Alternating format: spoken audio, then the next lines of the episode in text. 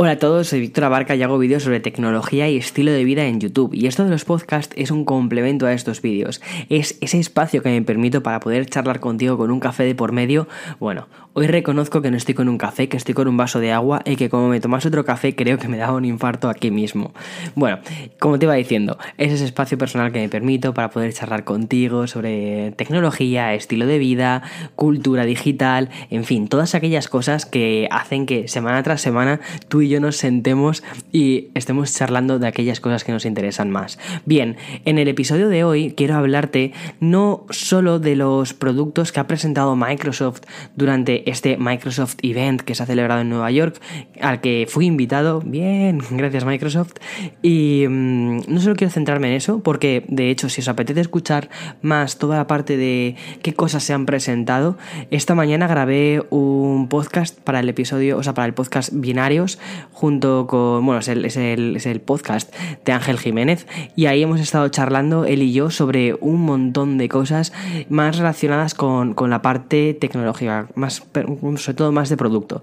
Y en el episodio de, aquí, de, hoy, en este, me apetecía centrarme no tanto en las cosas tecnológicas que han presentado, sino en, en Microsoft y la filosofía de Microsoft, o al menos la que estoy percibiendo y hacia dónde están yendo, que creo que es una cosa más atemporal y que creo que a muchos seguro que nos interesan. Y sobre todo, si no, pues es algo que me apetecía charlar. Y en fin, como ya tenemos aquí el café, o el vaso de agua, o el té, o, lo que sea, pues ya está.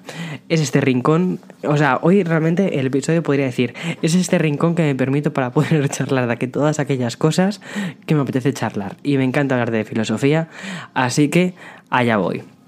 Bien, el, el, el, evento ha sido en Nueva York y ha estado muy bien. La verdad es que me ha gustado un montón. Me ha parecido genial poder ir a visitar esa ciudad que tanto, tanto me gusta, que tantas mm, cosas buenas me ha dado y poder volver unos meses más tarde después de haberme mudado aquí a San Diego ha sido genial. Eso sí, esta mañana estaba para el arrastre, estaba súper cansado porque fueron seis horas de vuelo y ha sido un evento bastante rápido. Fui mm, para allá cuando fui. Fui el martes por la mañana, que llegué realmente allí el martes casi por la tarde, tarde, tarde. Y el evento se celebró el miércoles. El miércoles hizo un sol muy, muy bonito por la mañana, además hacía mucho calor y todo esto. Y luego por la tarde estuvo lloviendo a cántaros. En fin, es Nueva York. Y el jueves también estuvo, estuvo lloviendo, pero bueno, al menos pude ver a mi amiga Guadalupe. Me faltó ver a Tyler y a Enrique. Así que, Tyler Enrique, si estáis escuchando el podcast, que sé que Enrique sí que lo suele escuchar, pues para la siguiente nos vemos. Y mm, nada, y el, y el evento ha estado muy bien. La verdad es que me ha gustado mucho, es el primer evento al que me invita Microsoft de presentación de productos. Ya había ido a otros eventos em, que celebraron en Nueva York, el de los eh, auriculares, también fui al de a uno que hicieron creo que fue como por mayo más o menos, sobre el espacio de trabajo y sobre cómo los productos de Surface estaban integrándose dentro del espacio de trabajo, sobre todo muy enfocado al Hub S2 que sacaron, que es esa pizarra gigante donde, o sea, es el concepto más, más Surface, ¿no? Una pizarra gigante que puedes compartir, que puedes, pues eh, ahí estuvo ese, eh, eh, ahí estuve en ese evento. Y este estaba mucho más orientado a, nuevos productos, a toda la renovación renovación. Y como te decía, en este podcast no me quiero centrar únicamente en las renovaciones que ha, hecho Microsoft, pero bueno, sí que voy a comentártelas un poco por encima. El laptop 3 que analicé de hecho el año pasado, bueno, analicé el laptop 2, este año han lanzado el laptop 3 y han mejorado unas cuantas cosas, procesador, eh, han metido una gráfica, han mejorado también por ejemplo, el acceso que tenemos a los componentes del ordenador, que eso está muy bien y ahí quiero, ahí quiero ir un poco, ¿no? Hacia esa filosofía de diseño. Y, mm, y me ha gustado porque es un ordenador portátil o como ellos dicen, un ultra portátil, no es tan delgado como para poderlo llamar ultra portátil, pero es ligero, es lo, suficientemente, es lo suficientemente ligero como para, sí, podría estar en esa categoría, pero sobre todo creo que una de las cosas que más atraen del laptop es que es muy bonito, es un ordenador muy bonito de ver. Además que este año lo han sacado en dos acabados diferentes, el de 13,5 pulgadas tiene ese tejido que es tipo alcantara, que es un tejido que se suele utilizar, por ejemplo, en coches de lujo o también en, en el interior de los bolsos de algunas marcas de lujo. Bien, ese tejido que ya nos en otros muchos productos de Surface, también lo han incluido en, la gama de 13,5 y han sacado un nuevo tamaño de portátil, el de 15 pulgadas y ese sí que es de aluminio completamente. Fíjate que una cosa que me ha parecido muy curiosa es cómo ese diseño industrial intenta ser, o sea, es ultra minimalista hacia donde está yendo Microsoft, hacia ese menos es más, bueno, pues totalmente, pero lo están haciendo muy bien, porque por ejemplo, el audio de, los, de los Surface Laptop 3, no, o sea, no tenemos, por ejemplo, como sucede en otros ordenadores, que tenemos la típica, los típicos agujeritos, ¿no? O sea, donde están los, los altavoces, solemos tener unos agujeritos y por ahí es por donde sale el sonido. Bien, aquí lo que hacen es aprovechar el espacio que hay entre las teclas, ¿vale? Para sacar el sonido por ahí. Y eh, pude probar el producto en unas, o sea, primero estábamos, o sea, primero fue la presentación, que bueno, estuvo, estuvo bien, duró una hora y media y hubo un montón de lanzamientos muy interesantes. Y después teníamos una zona de pruebas. Después pude asistir un poquito más tarde a otra zona de prueba diferente en la que pude probar en una habitación cerrada todos los productos de nuevo, ¿no? todos aquellos que habíamos probado en ese espacio con más, con más gente, pues pude probarlos también un poquito más detenidamente. Y eso estuvo muy bien porque pude probar cosas como el sonido, ¿vale? Porque cuando estás en un, en un, sitio tan grande con tantísima gente, no te vas a poner, no vas a ir, venga, Spotify, voy a poner aquí eh, música eh, súper alta. No, no puedes hacer eso. Entonces, en ese espacio pequeñito, pues sí que pude hacerlo. Y me sorprendió porque el sonido es muy bueno. Los, el sonido está certificado por Dolby, por Dolby Atmos han puesto una etiqueta especial, Dolby Atmos Premium. No sé exactamente qué significa eso, ese de, eso, eso que ellos llaman Premium, pero vamos, el sonido es muy bueno. Me sorprendió mucho para bien. Y el producto me ha sorprendido ya no solo por el tema de que los em, que los altavoces estén escondidos debajo de las teclas, sino que además eh, mantiene ese mismo diseño súper finito, súper cuidado de aluminio, muy bonito, que es que da, da gusto poder utilizarlo y además lo han combinado con eh, un, o sea, con una muy buena UX. Al final la UX, la User Interface, es como los seres humanos interactuamos con los productos. Y eso me ha parecido fascinante que estén pensando tantísimo en esa parte, porque al final nosotros cómo interactuamos con un ordenador, principalmente lo hacemos de dos formas, a través del trackpad, y eso lo han mejorado, y a través del teclado, y eso también lo han mejorado. La experiencia de, de, jugar, iba a decir, bueno, también, creo que, es, creo que es una de las cosas que hago con el ordenador. Eh, la experiencia de utilizar el ordenador de teclear en el ordenador es una de las cosas que o nos puede generar muchísimo rechazo, como algunos, algunos ordenadores, no sabes muy bien por qué, pero dices, este ordenador no me termina de convencer porque cuando tecleo no me termina de gustar. Claro, es que al final eso es una cosa muy importante porque teclear es algo que tú haces en un ordenador. Y mm, creo que este tiene un balance muy bueno, porque tiene un muy buen recorrido de las teclas, no suenan demasiado las teclas cuando, las, cuando estás tecleando, no suenan suena clac, clac, clac, lo cual se agradece bastante y eso, que tengan buen recorrido, también lo agradezco muchísimo. Y una cosa que me ha llamado mucho la atención es que puedes quitar, digamos, el tapete que hay en, en la parte superior, es decir, donde tú estás reposando los brazos y también la parte del teclado, y puedes acceder a la parte interior del ordenador para cambiar algunos componentes, como por ejemplo la memoria, puedes ampliar las SSDs. Eso está genial. O sea, eso me parece maravilloso. Que puedas, que tengas esa opción y, que, y sobre todo que lo que comentaba esta mañana con Ángel, que un equipo tan fino te den esa opción y que eso no, no afecte negativamente al diseño, me parece genial. Bien, este ordenador lleva un procesador Intel y voy a especificar los procesadores que lleva cada uno porque es, uno de los, es una de las razones de este podcast, ¿vale? Un poco hacia dónde quiero ir, sobre cómo Microsoft está yendo hacia algo diferente y uno de los signos son los procesadores que está utilizando en cada, en cada producto. Bien, otro producto que han modificado, que han actualizado, y esta actualización ha sido algo menor, ¿vale? Porque no ha sido una actualización, no ha sido un, un cambio de look completo, ha sido algo muchísimo más continuista ha sido la Surface Pro. Teníamos el año pasado la 6, este año tenemos la 7 y principalmente lo que han cambiado han sido, han metido un puerto USB-C, bien, genial, y también han cambiado los procesadores que han metido los de décima generación de Intel lo cual es maravilloso. Puedes eh, meterle un i3, un i5 y un i7 y está muy bien. Es probablemente la tablet ordenador que se parece más a un ordenador y después te voy a contar por qué.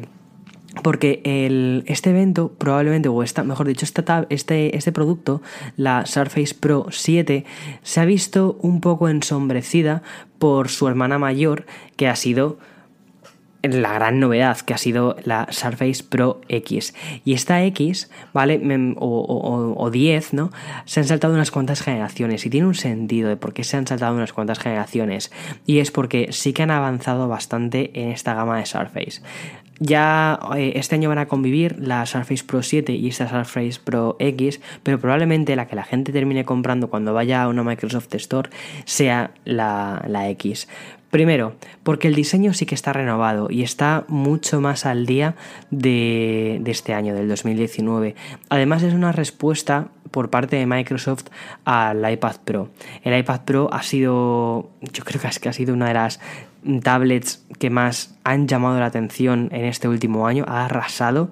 El año pasado cuando se presentó en 2018 con ese procesador tan tan tan potente, con este nuevo diseño, con ese acabado, no sé, el iPad Pro está muy bien hecho y creo que ha sabido ese producto llevar muy bien el diseño industrial y además hacer un producto muy atractivo, renovar el, el iPad, ¿no? El iPad necesitaba una renovación y el iPad Pro ha sido la renovación más grande del iPad desde el primer iPad y eso se notaba. Bueno, pues este año le tocaba lo mismo a la Surface Pro. Le tocaba esa renovación más grande desde que Surface Pro está en el mercado. Y ha tenido una renovación quizás no tan grande o no tan espectacular como sí que fue, por ejemplo, con el iPad Pro, pero creo que no por ello menos importante, sobre todo para los usuarios de Surface, porque tiene muchos detalles muy interesantes. El diseño me parece muy bueno, o sea, seguimos teniendo ese diseño em, tan característico de Microsoft en el que incluyen esos, esos biseles, ¿no? Esas... Sí, esos, esos biseles no, esas esas bisagras típicas de Microsoft que incluyen absolutamente a todos los productos, pero que es que al final son una seña de identidad de los productos Surface. Bien, tiene esa bisagra para poder colocar el, la tablet en la posición en la que uno quiera y em, luego tiene una pantalla que ocupa más espacio del frontal con unos bordes más pequeñitos, lo cual se agradece porque ves la Surface Pro 7, ves esos bordes tan, tan grandes y, y no te parece que sea un producto demasiado novedoso. Sin embargo, ves a la Surface Pro eh, X y dices, vale, sí, esto, esto se parece un poco más a lo que yo entiendo ahora mismo por una, por una tablet. Y estoy haciendo hincapié en tablet porque em, la Surface Pro 7 lleva procesador de ordenador. Lleva ese Intel i7, un Intel i5 si quieres meter un i5. Y esta, sin embargo, no lleva Intel. Lleva un procesador específico que han fabricado junto con la gente de Qualcomm. Creo que lo han llamado SQ1. Y bien, es un, es un procesador que han fabricado pensado para móvil.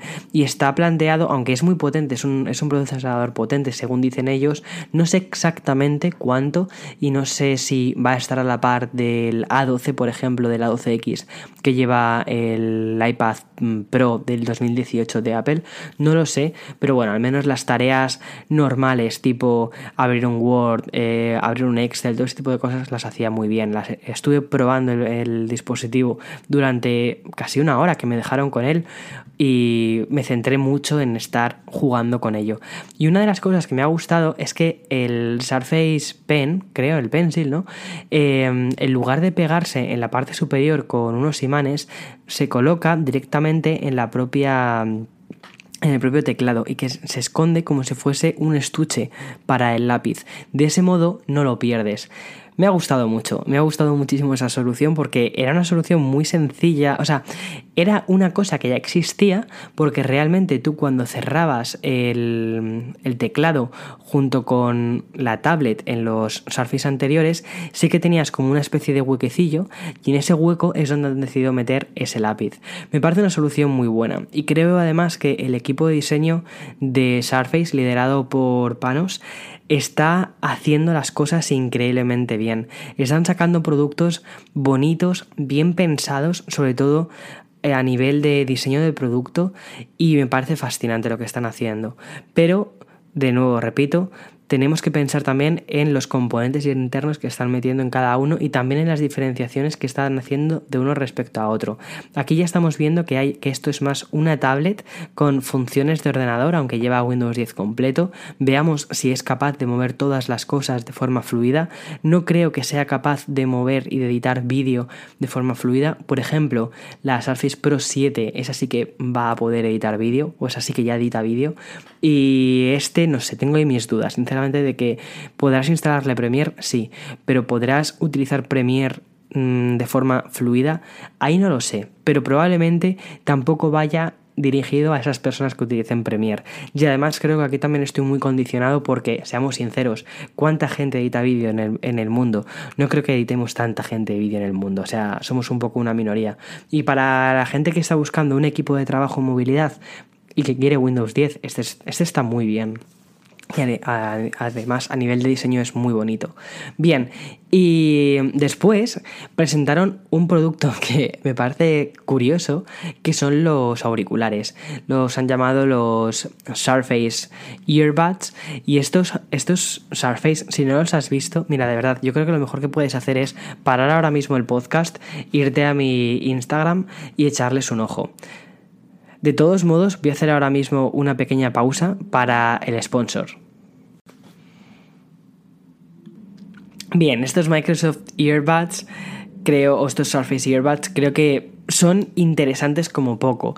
A nadie deja indiferente el diseño de este, de este dispositivo. Son unos auriculares y como auriculares eh, se escuchan muy bien. Hay que, hay que decir que parten de un precio de 249 dólares, entonces esperas que se escuche bien. Sin embargo, Microsoft no ha, pues, no ha hecho hincapié a la hora de cuando, o sea, cuando han presentado el producto, no han hecho demasiado hincapié en el sonido, sino que se han centrado más en la productividad de esos auriculares. Y me parece muy curioso cómo han vendido unos auriculares centrados en productividad y no tanto en música. Sí, va a tener capacidades con, Spotify, vas a poder subir y bajar el volumen tocando la superficie, pues eso también Surface, ¿no? Vas a poder tocar eh, la superficie de los auriculares porque al final el circulito este, el círculo que tenemos en, en, en la oreja, realmente es una superficie táctil, te permite subir, bajar el volumen, ir a la pista siguiente, volver hacia atrás o pausar la canción o incluso llamar a Cortana. Pero mm, además de todo eso, va a tener diferentes funciones con eh, Word, PowerPoint y por ejemplo, una de ellas que me ha parecido muy, muy curiosa ha sido que puedas eh, dictar un texto, por ejemplo, en, una presentación de PowerPoint y que este texto puede estar en tu idioma o puede estar traducido de forma simultánea a otro idioma diferente. Tú imagínate que estás haciendo una presentación, ¿vale? La estás haciendo en español, pero tienes público también angloparlante en la sala y llevas puesto estos, estos cascos y mientras estás hablando está apareciendo el texto subtitulado en la propia diapositiva. A mí eso me parece, no sé, me parece el futuro, o sea, me parece increíble. Y por ahí podemos encontrar muchas cosas muy interesantes. ¿Cómo hacen todo esto? Utilizando Azure. Azure es el servicio de la nube de Microsoft y es uno de los, de los grandes productos de Microsoft. O sea, es una de las cosas que quizás el público general no vemos, pero uno de los de las fuentes más grandes de ingresos de Microsoft es Azure y Azure es todo este servicio en la nube y todo el, este, estos auriculares vienen, vienen posibilitados gracias a, a la inteligencia de Azure. No sé, curioso. No creo que sean unos auriculares que veamos en la calle, yo no, o sea, no, no lo veo, no veo una adopción masiva de, de, estos earbuds, principalmente porque son difíciles de ver. O sea, son, no, a mí no me parece un un casco bonito, sinceramente, y creo que el sonido, aunque mm, Ángel, por ejemplo, esta mañana comentaba que él los escuchaba un poquito mejor quizás que los, que los AirPods, a mí no me pareció no me pareció un sonido mejor que los AirPods. De todos modos, los probaré en casa más tranquilamente en un sonido, o sea, en un ambiente mucho más que controlo y podré probarlos también junto con los AirPods y así poder tener una opinión más formada sobre ellos. Porque el sitio donde los probábamos estaba, había mucha gente, había muchísimo ruido y sí que sentías esa especie de aislamiento porque el propio auricular tenía unas gomitas y te permitían aislarte un poquito del exterior, pero no sentías no sé, yo no, yo no sentí una calidad de la música que dijese, vale, merece la pena esto, aunque si no lo voy a utilizar para Office o Excel, merece la pena gastarme más para llegar a... No, no, a mí personalmente no, no me pareció eso. Pero ya te digo que tengo que probarlos más tranquilamente porque, bueno, es una opción más y cuantas más opciones veamos en el mercado, mejor. Y me parece interesante, sobre todo me gusta mucho como una primera aproximación sobre, o sea, hacia unos auriculares que tengan algún tipo de traducción simultánea.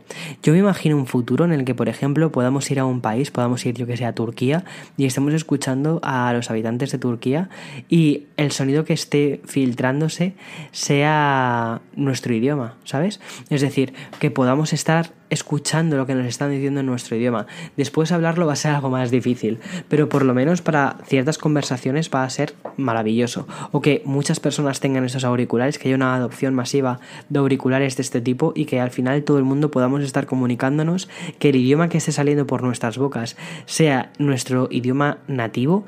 Eh, con el que hemos crecido, pero que realmente la gente esté hablándonos en el idioma que ellos tengan en su propia región, en su propio país. Eso me parece maravilloso. Y mm, no sé si llega, o sea, me imagino que sí, que vamos a llegar ese, a, ese futuro, porque ya piensa que existen cosas parecidas con el servicio de traducción de Google, que es, maravilloso. Recuerdo, mira, aquí voy a hacer una, pequeña eh, cambio de tema, pero cuando me fui a China, hace cinco años, seis años, bueno, yo estudié chino en la universidad, pero mi nivel de chino no era tan bueno. O sea, me permitía comprar agua, eh, comprar cosas, regatear, porque allí cada cosa que haces y que, que obtienes tienes que regatear para conseguirla. Y mm, había muchas otras cosas pues que, que yo ahí no llegaba. Pero llevaba mi iPhone 4S y en aquel momento el iPhone 4S, o sea, yo aquello lo veía como, como una navaja suiza increíble. Me acuerdo que me compré una aplicación de texto OCR, que eso ahora mismo lo tenemos en, un montón de aplicaciones gratuitas, pero en aquel momento aquello era una locura. Yo había una aplicación de OCR, que ya no recuerdo cómo se llamaba, que me costó, sí que me acuerdo lo que me costó, me costó 60 euros, el equivalente yo que sé a 65 dólares, una cosa así. Que dices, ¿cómo te gastas tanto dinero en una aplicación? Bueno, pues era principalmente por supervivencia, porque esa aplicación de texto OCR, tú colocabas la cámara del iPhone encima de un texto y te traducía, te, decía los caracteres que tú estabas leyendo. Y eso, de verdad, que en más de una situación me salvó de, de, de situaciones que podían haber sido peor. O sea, me acuerdo de una en concreto que dije, Dios mío, que fue con una bolsa de... Bueno, es muy desagradable. Fue con algo de comida, ¿vale? Que, creo que no teníamos que haber comido. Y nos dimos cuenta de lo que habíamos comido debido al, al traductor de, textos OCR. En fin, y mm, ahora mismo este tipo de aplicaciones existen ya, ¿no? De forma gratuita, con Google Lens y cosas de este tipo. Pero no las tenemos de forma auditiva. Es decir, que una persona pueda estar traduciendo un texto de forma simultánea sin que tengamos que estar apretando nada, ¿no? Y probablemente quizás en un futuro terminemos viendo esto, porque lo que vemos es que el mundo cada vez es más pequeño. O sea, el mundo cada vez estamos todos muchísimo más unidos, viajamos mucho más y todos nos vamos mezclando mucho más. Eso es perfecto y maravilloso. Y mm, es lo que tiene que suceder, ¿no? Y mm, no sé, y el idioma es. puede ser o una barrera o algo muy bonito. Y creo que esto lo puede convertir como algo muy bonito, ¿no? Porque vamos a quitar la barrera idiomática, cada uno va a poder hablar en su lengua materna y al mismo tiempo entendernos, ¿no? Como en nuestra lengua materna. No sé, me parece, me parece precioso. Ese lost in translation cada vez es menos una realidad. Bien, que me pierdo. Iba con los. Estaba hablando de los em, earbuds, de los Surface Earbuds. Bien, el siguiente producto que han presentado ha sido los. Ahí ya es cuando ha empezado la locura. Y aquí ya es, digamos, donde me quiero centrar más en el podcast. Que han sido dos productos nuevos que son súper conceptuales. Y ahí sí que llevan el diseño industrial al siguiente nivel. El primero de ellos es Neo. Neo como, como el de Matrix, ¿vale? O sea, y es que además es como un Enter de Matrix, porque lo que han sacado es una tableta, o sea, yo esto sí que lo considero más tableta. Han sacado una tablet Imagínate una tableta separada por un pequeño bisel y en ese, en ese bisel, eh, o sea, cada una de las partes es una pantalla separada, una pantalla dividida y además puedes doblarlo. Lo cual es genial porque no va a sufrir la fatiga de materiales que, por ejemplo, pueda sufrir el Galaxy Fold. El Galaxy Fold al final es una pantalla de plástico y ya sabes que simplemente pues por la propia fatiga de materiales que es algo que existe cuantas más veces lo abras, más probable, o sea, más se va acercando a su, a su fecha de fin de producto, porque llegará un momento en el que se termine resquebrajando. Sin embargo, las bisagras, como las de las puertas, las puedes abrir una barbaridad de veces que no se van a romper. O sea, está pensado para que dure. Y es lo que sucede, por ejemplo, con Neo. Entonces, Neo es una tableta dividida en dos y que la puedes doblar. Me parece muy buena idea. Creo que el procesador que lleva, si ahora mismo lo estoy haciendo un poquito de memoria por la presentación, creo que lleva un Intel, ¿vale? En este caso, lleva un procesador Intel. Y sí que se va a centrar bastante, además es un Intel de onceava generación que todavía no se ha presentado, pero como sale el año que viene, pues ya está, tienen tiempo suficiente para hacer todo esto.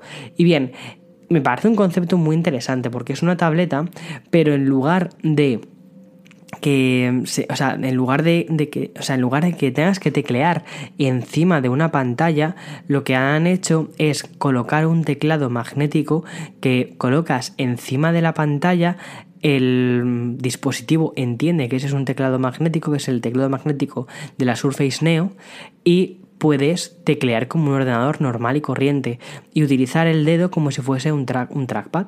Ya está. Me parece maravilloso eso.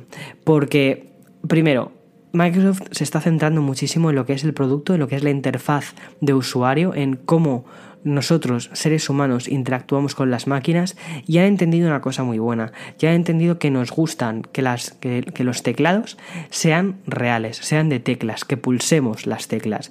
Y eso es muy maravilloso. A mí, por ejemplo, una de las cosas por las que me sigue gustando la BlackBerry es porque son teclas reales. Tú apretas una tecla de una BlackBerry y sientes esa respuesta física al tacto que es irreemplazable con una pantalla de cristal. Una pantalla de cristal sí tiene muchísimas más ventajas. Puedes aprovechar muchísimo mejor la pantalla, el tamaño, el espacio.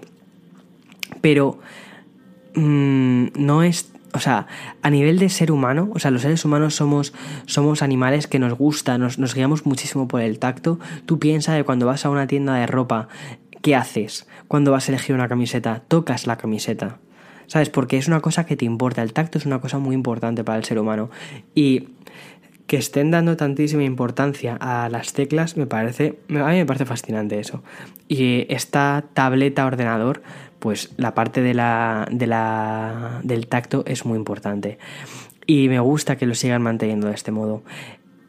Además el diseño es bastante curioso, o sea, en este caso en Neo me parece bonito, en el caso de Neo, después hablaré del siguiente, que no me parece tan bonito, pero en el caso de Neo me parece bastante bonito y me parece que además han encontrado una solución muy buena al tamaño de las tablets, que han dicho, vale, las tablets se están volviendo cada vez más grandes, pero no siempre necesitas una tablet tan grande. Entonces puedes utilizar una pantalla, una pantalla partida y cuando necesites doblarla, pues se convierte en una tablet más pequeña. Además, Windows 10 no está planteado para utilizarse como tablet y esto al final, cuando lo estás haciendo en superficies más pequeñas, necesitas que Windows 10 se adapte correctamente. Una de las, de una de las quejas que yo tenía, por ejemplo, con la Surface Go es que era una tableta muy pequeña y que Windows 10 no se adaptaba bien a este tipo de, de tamaños de pantalla. Simplemente porque Windows 10 es un sistema pensado para utilizarse en escritorio y hay botones que son pequeños para utilizar con el dedo, que tú cuando lo utilizas tu dedo gordito, o sea, nuestros dedos al final son stylus pero gordos. Y cuando utilizas tu stylus gordos, ¿no? Estos, estos stylus que nos ha dado la naturaleza, pues a veces estás pulsando cosas que no quieres pulsar. Y me parece bastante, bastante bueno que hayan rediseñado o repensado un poquito cómo quieren que sea el futuro de Windows 10. Entonces, Windows 10 normal se queda para todos los dispositivos anteriores y Windows 10 X, que es un fork, es una nueva versión de Windows 10 específica para esta, mm, primero para esta tablet, para este Surface Neo y está muy planteado para dispositivos móviles, sobre todo dispositivos doble pantalla. Eso me parece genial que sean capaces de repensar cómo es su sistema operativo, planteándolo para cómo los seres humanos interactuamos con las pantallas más pequeñas. Me parece genial. Y el siguiente producto, y probablemente el que menos nos esperábamos, porque es una, es una ida de, de olla increíble, es la, es la Surface Duo. La Surface Duo, no sé muy bien si decirte, es un teléfono tableta, si es una tableta teléfono o qué.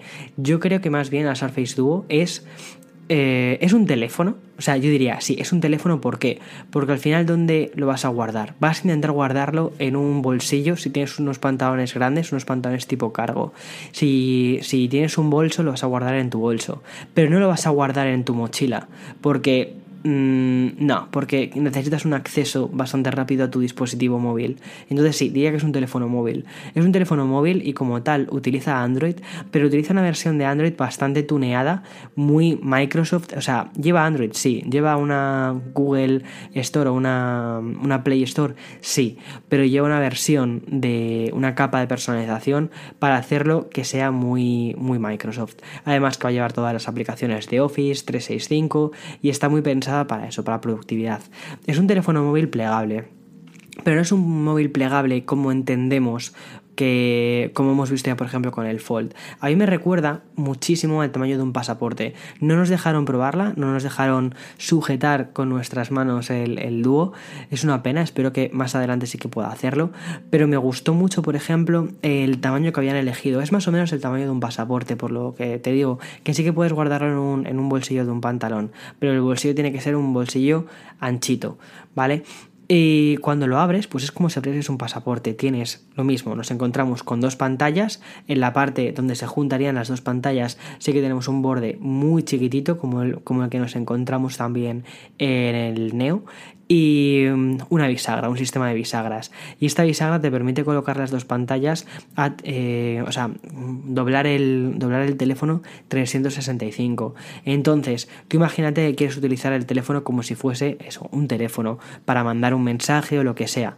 Lo giras completamente, ¿vale? Y utilizas el teléfono pues como si fuese un, un Samsung Galaxy Note, por ejemplo, ¿vale? Un teléfono bastante grande y ya está. Si necesitas utilizarlo como una tableta, pues lo, lo, abrirías como si fuese un pasaporte y podrías girarlo, podrías utilizarlo como te diese la gana. Y eso me encanta. E incluso también han planteado una forma de jugar a videojuegos. Y eso es muy interesante. ¿Por qué? Porque Microsoft tiene eh, toda la parte de Xbox y está haciendo muchísimo por llevar Xcloud a un montón de sitios diferentes. Y me parece que este dispositivo es perfecto para ello. Bueno, vas a poder utilizar una de las pantallas como si fuera, como si fuera un eh, mando y la otra utilizarlo como si fuese eso, una pantalla. Una pantalla, pues. Me recuerda mucho al concepto de Nintendo 3DS. O sea, si tienes, o sea, si tienes ahora mismo en mente una 3DS, bien, eso es eh, este, este teléfono, eso es eh, dúo. Y más no vas a tener la respuesta física de los botones que sí que tiene Nintendo, pero oye, quizás más adelante saquen algún tipo de complemento en el que tú puedas colocar en los laterales, por ejemplo, unos manditos, aunque se coloquen encima de la pantalla, ¿sabes? Pero que al menos puedas tener esa respuesta eh, táctil, física, de controlar un joystick y controlar unos botones, aunque sea realmente como si colocases una especie de membrana de silicona encima, pero al menos que tengas esa respuesta táctil. Yo creo que por ahí pueden ir las cosas. De todos modos, eh, siendo bastante razonables, no creo que ni, ni Neo ni Duo terminen teniendo una adopción de forma masiva por parte de la gente. ¿Por qué?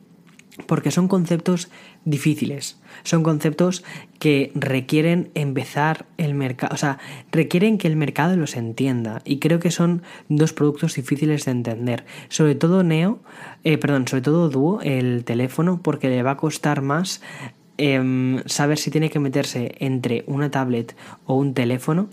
Mira, pensad una cosa, cuando el iPad en su día se lanzó, una de las cosas que muchísima gente decía es que era un que era un iPhone grande, ¿no? Y de hecho el iPad se tuvo que posicionar entre el ordenador y el, teléfono móvil y el iPhone. Entonces, ¿cuándo utilizabas un, un, iPad? Cuando tú no estabas utilizando ni un iPhone ni un ordenador. Entonces, el iPad se colocó a nivel espacio en ese punto intermedio. Aquí nos encontramos con una cosa más, porque la Surface Duo el teléfono no es ni un teléfono como no es un teléfono 100% como pueda ser un iPhone o u otro teléfono que, que, en el que pienses como un, smartphone y tampoco es una tablet. Entonces está en esa intersección no está justo en ese punto intermedio entre el teléfono y la, y la tableta. Y luego además también está el ordenador. Entonces Quizás en lugar de tener tres dispositivos, Microsoft nos está pasando a un cuarto dispositivo y tenemos que ver si estamos realmente preparados para tener ese cuarto dispositivo. No sé, yo creo que el tiempo lo terminará diciendo. Probablemente ahora mismo digamos no, no estamos preparados, aunque yo personalmente creo que sí. No para el 2020, pero sí dentro de unos años. Sí que creo que dentro de unos años vamos a encontrar un hueco para ese tipo de dispositivos. ¿Por qué? Porque son versátiles. Es un dispositivo muy versátil y que si finalmente, o sea, esto puede ser la primera parte de un dispositivo que tenga realmente tres pantallas, sabes, que tenga una pantalla eh, muy parecido como al Fold, ¿no? Pero el Fold con una pantalla, eh, no como la pantalla principal, la que se encuentra dentro, sino con una pantalla exterior que se pueda utilizar de verdad, que sea usable, porque el otro día estuve probando el Fold y bueno, en fin, eh, la pantalla de fuera mm, la veo bastante absurda, o sea, muy absurda para utilizarla en el día a día. O sea, es una pantalla diminuta, es como ir muchos años atrás. Mm, puedes utilizar el teléfono bien cuando lo abres, pero luego cuando quieres escribir un texto no es del todo cómodo, cuando quieres enviar un email no es del todo cómodo. De todos modos, eh, intentaré conseguir uno para el canal y hacer un análisis y poder utilizarlo más en profundidad, pero me parece que son, o sea, estamos viendo cómo todos estos, estos conceptos de tabletas, teléfonos, están evolucionando y estamos viendo cómo cada compañía está pensando en cómo tiene que ser ese siguiente futuro del teléfono, ese, siguiente futuro también de la tableta al mismo tiempo. Y creo que Microsoft está planteando un futuro muy interesante. Veamos a ver si termina eh, siendo aceptado por la gente y a ver, qué, y a ver qué pasa. Pero como poco, esto me parece súper, súper interesante. Y a nivel de filosofía de Microsoft, me parece que al final lo que están intentando hacer ellos como empresa es, mira, ellos tienen diferentes divisiones. Tienen la división de Xbox, tienen la, tienen la división de Windows. Y Windows, una de las cosas que más mm, preocupan, o ya no solo Windows, sino el software, ¿no? Es ¿Cómo va a ser la evolución del software? Estamos viendo muchas evoluciones de producto, pero ¿cómo va a ser el siguiente software que utilicemos? Entonces, al final, Surface lo que intenta hacer es empujar un poquito más los límites de, de, Windows y ver cómo se puede adaptar a diferentes tipos de productos. Lo hemos visto, por ejemplo, con las gafas. Lo hemos visto, o sea, estoy convencido que necesitamos verlo en más productos. Sin embargo, eso es una cosa, o sea, hasta, hasta hace nada, te diría que esa afirmación me parecía súper correcta.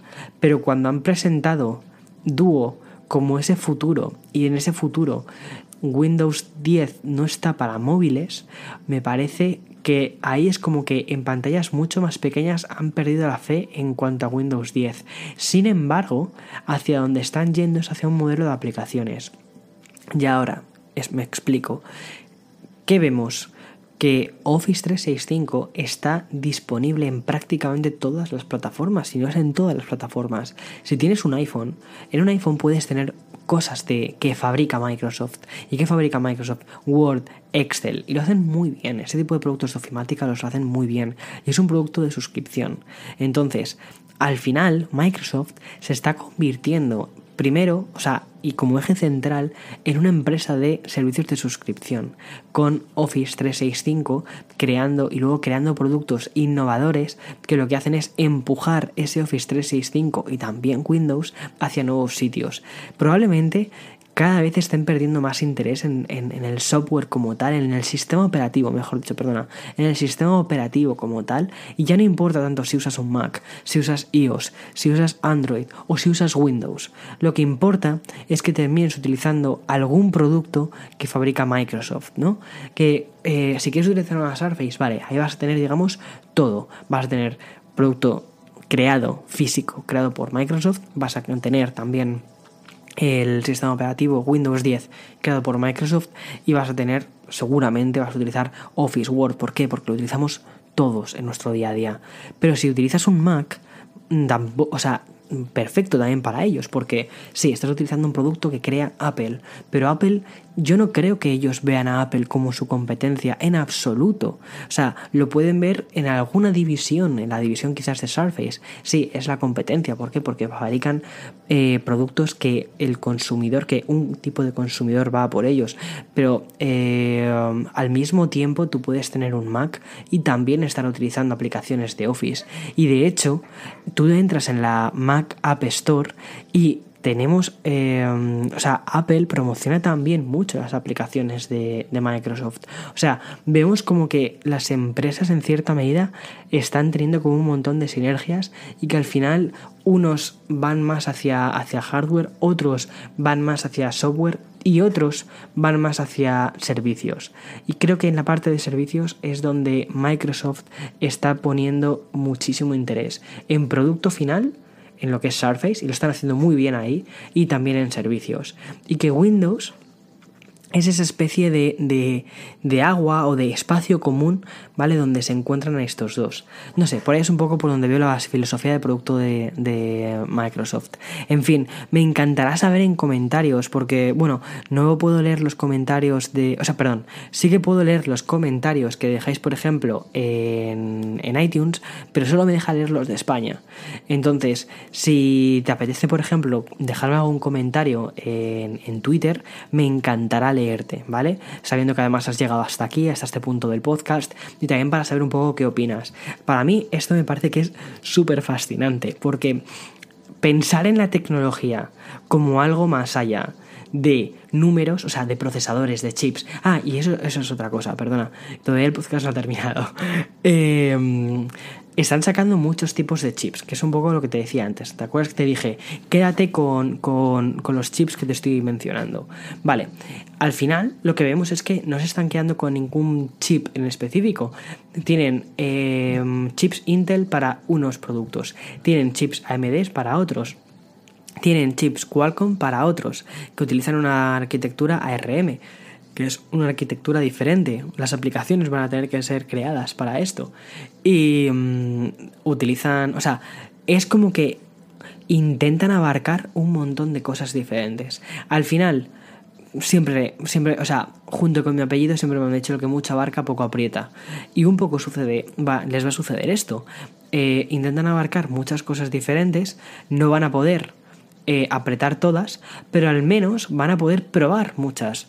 Y al final lo que tú haces cuando sacas muchas cosas y pruebas muchas cosas es que alguna terminará calando, alguna cosa terminará entrando en el mercado y esa cosa es la que empezarás a mejorar y a mejorar y a mejorar. Y es un poco la filosofía de lo que le sucedió inicialmente con Surface. Lanzaron diferentes productos curiosos, raros. Surface ha sido una tableta que vende, o sea, te lo encuentras por ahí, Surface, y la han ido mejorando año tras año, han ido confiando en esa tableta. Luego sacaron cosas más tradicionales como un laptop y lo están haciendo muy bien con el laptop. Y bueno, o sea, no sé, me parece, me parece fascinante.